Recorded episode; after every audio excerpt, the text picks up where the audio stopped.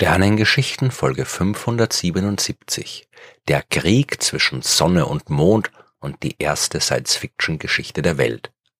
Science-Fiction ist keine Wissenschaft, aber sie hat die Wissenschaft immer schon beeinflusst.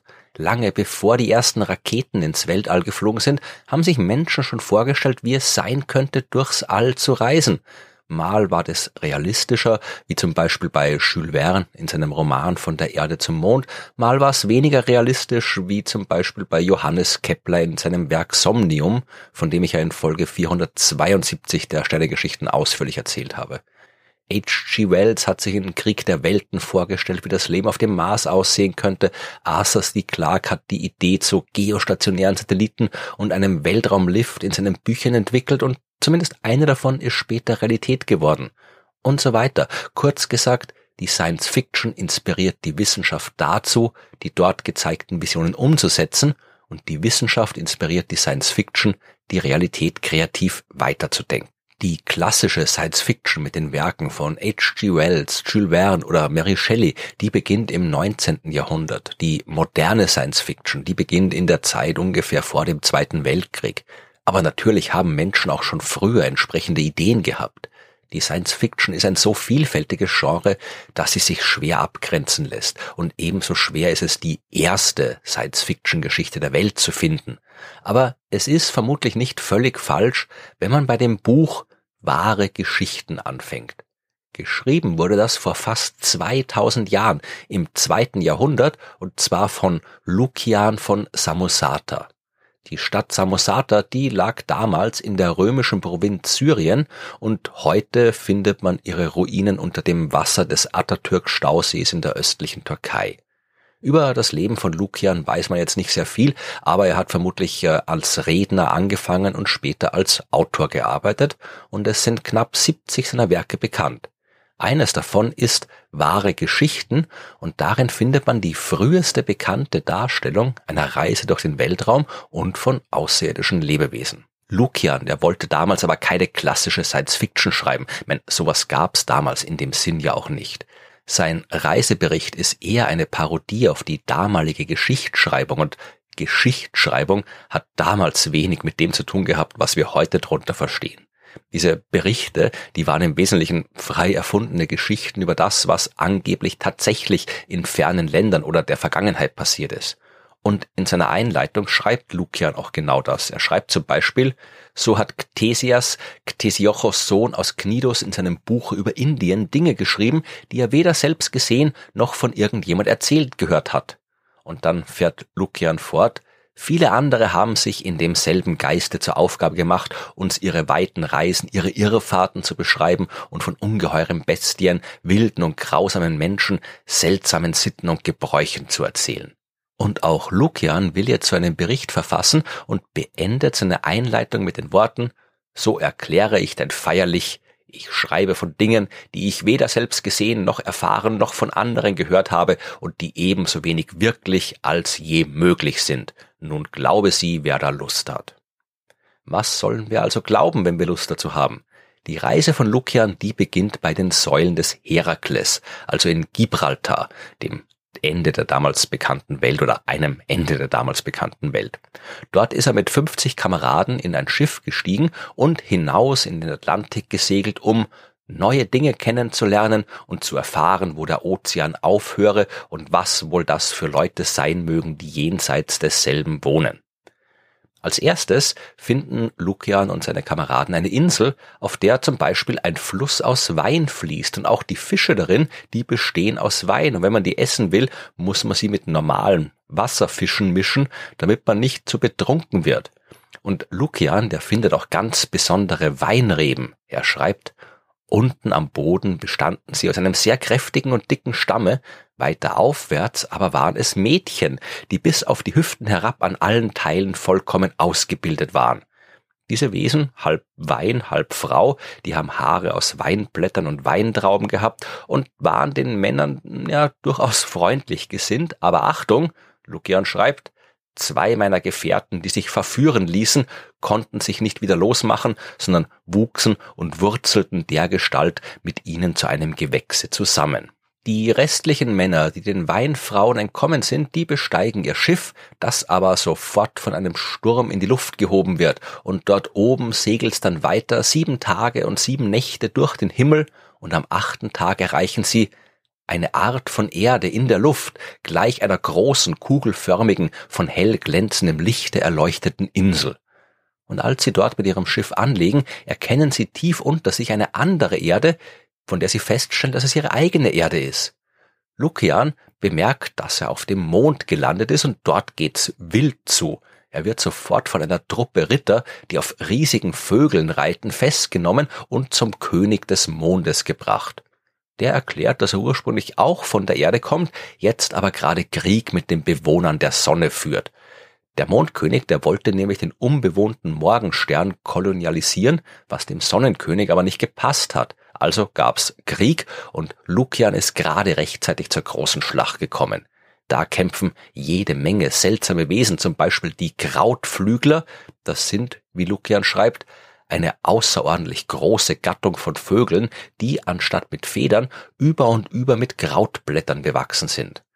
Ja, da haben auch noch Knoblauchstreiter gekämpft und Hirsenschießer, außerdem auch Flohspringer, die auf Flöhen reiten, die so groß sind wie zwölf Elefanten. Und dann gab's noch die Luftspringer, ganz besondere Kerle. Äh, Lukian schreibt, dass die aus der Ferne Rettiche von entsetzlicher Größe auf den Feind schleuderten. Wer von einem solchen Rettich getroffen ward, starb gleich darauf, indem die Wunde augenblicklich in eine abscheulich riechende Fäulnis überging. Aber trotz all dieses grauslichen Gemüses gewinnt der Mond die Schlacht. Alle feiern, bis auf einmal die Wolkenzentauren auftauchen. Das sind gigantische fliegende Wesen, halb Mensch, halb Pferd, die für die Sonne kämpfen und halt leider zu spät zur Schlacht gekommen sind. Jetzt aber greifen sie an, der Krieg bricht erneut aus, die Sonne gewinnt die Oberhand, es wird eine Mauer zwischen Mond und Sonne errichtet, die, aus einer gedoppelten Reihe dichter Wolken gebildet wird, wodurch eine vollkommene Mondsfinsternis entstand.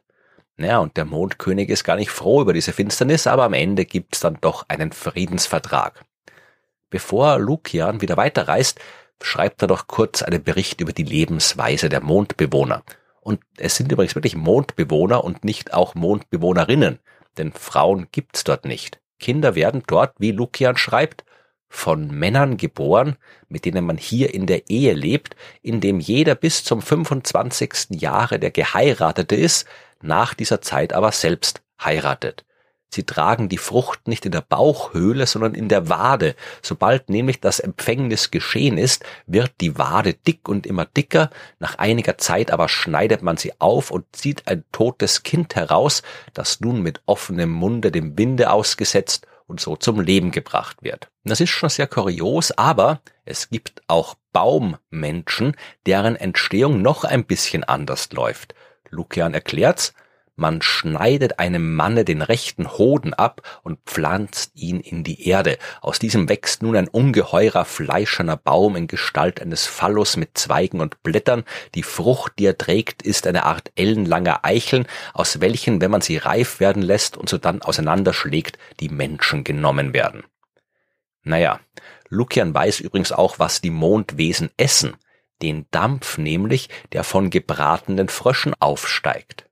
Es gibt am Mond übrigens auch Weinreben, die aber keine Weintrauben haben, sondern welche aus Wasser. Und Lukian vermutet hier den Ursprung der Hagelkörner gefunden zu haben, die ab und zu auf die Erde fallen. Auf dem Mond gilt man übrigens nur als schön, wenn man eine Glatze hat und die Bewohner können ihre Augen rausnehmen, wie Lukian schreibt. Wer also Lust hat, nimmt sie aus und hebt sie auf, bis er etwas zu sehen braucht, alsdann setzt er nur seine Augen wieder ein und sieht. Praktisch. Auf der Rückreise, da macht Lukian zuerst beim Morgenstern Halt, auf dem aber nicht viel los ist. Dann gelangt er zur Lampenstadt, die, wie er schreibt, etwas unterhalb des Tierkreises zwischen der Luftregion der Plejaden und der der Hyaden liegt. Diese Stadt wird tatsächlich ausschließlich von Lampen bewohnt, die in Laternen leben, und Lukian trifft sogar seine eigene Hauslampe von der Erde wieder und auf der Erde landen sie dann noch endlich, werden aber sofort von einem gigantischen Walfisch verschluckt, in dem über tausend Menschen leben und gegeneinander Krieg führen. Nach dem Aufenthalt im Fisch gelangen sie in ein Meer aus Milch und auf eine Insel aus Käse, dann treffen sie diverse tote Prominente auf der Insel der Seligen, bis sie endlich wieder auf eine größere Landmasse treffen, von welcher wir vermuten, dass es der unserem Erdteil gegenüberliegende Kontinent sein möchte, wie Lukian berichtet. Hier endet das Buch von Lukian und es ist klar, dass das alles erstmal wenig mit Science Fiction der Art zu tun hat, die wir heute gewöhnt sind. Aber es wäre auch höchst überraschend, wenn sich jemand vor 2000 Jahren Raumschiffe mit Laserkanonen oder ähnlicher Technik ausgedacht hätte. Die Fiction in Science Fiction, die kann nur auf der verfügbaren Science basieren und zu Lukians Zeit hat man halt nichts über den Weltraum gewusst. Und warum sollte der Mond aus damaliger Sicht nicht einfach mit einem Schiff erreichbar sein, das durch die Luft fliegt? Warum sollten dort keine Menschen leben? Ja, natürlich hat Lukian sich einfach irgendeinen lustigen Quatsch ausgedacht. Das war ja auch das Ziel seines Werkes, hat er ja selbst gesagt in der Einleitung.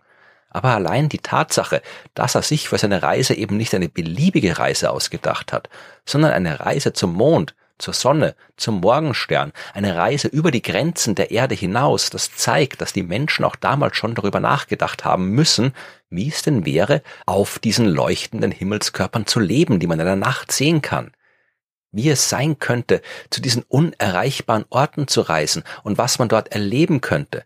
Lukian, der hat sich dieselben Gedanken gemacht, die sich nach ihm unzählige Menschen gemacht haben und die am Ende dazu geführt haben, dass wir tatsächlich und in echt zum Mond gereist sind. Die wahren Geschichten von Lukian, die sind eine Parodie die man nur wirklich verstehen kann, wenn man die Zeit versteht, in der er sie geschrieben hat und den Zweck kennt, zu dem sie verfasst worden sind. Trotzdem bleibt die Tatsache, dass Lukian in seiner Fantasie durchs Weltall und zu anderen Himmelskörpern gereist ist und man kann sie deswegen durchaus zur Science Fiction zählen.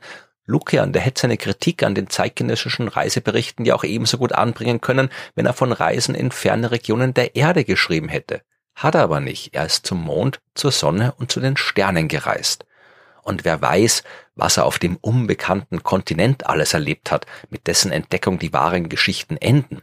Der letzte Satz in dem Buch lautet, was ich nun weiter auf dem festen Lande sah und erlebte, soll in den nächsten Büchern erzählt werden. War leider ein falsches Versprechen, diese Bücher gibt's nicht. Aber wie sonst soll ein Autor eine Geschichte voller Lügen beenden, als auf diese Weise?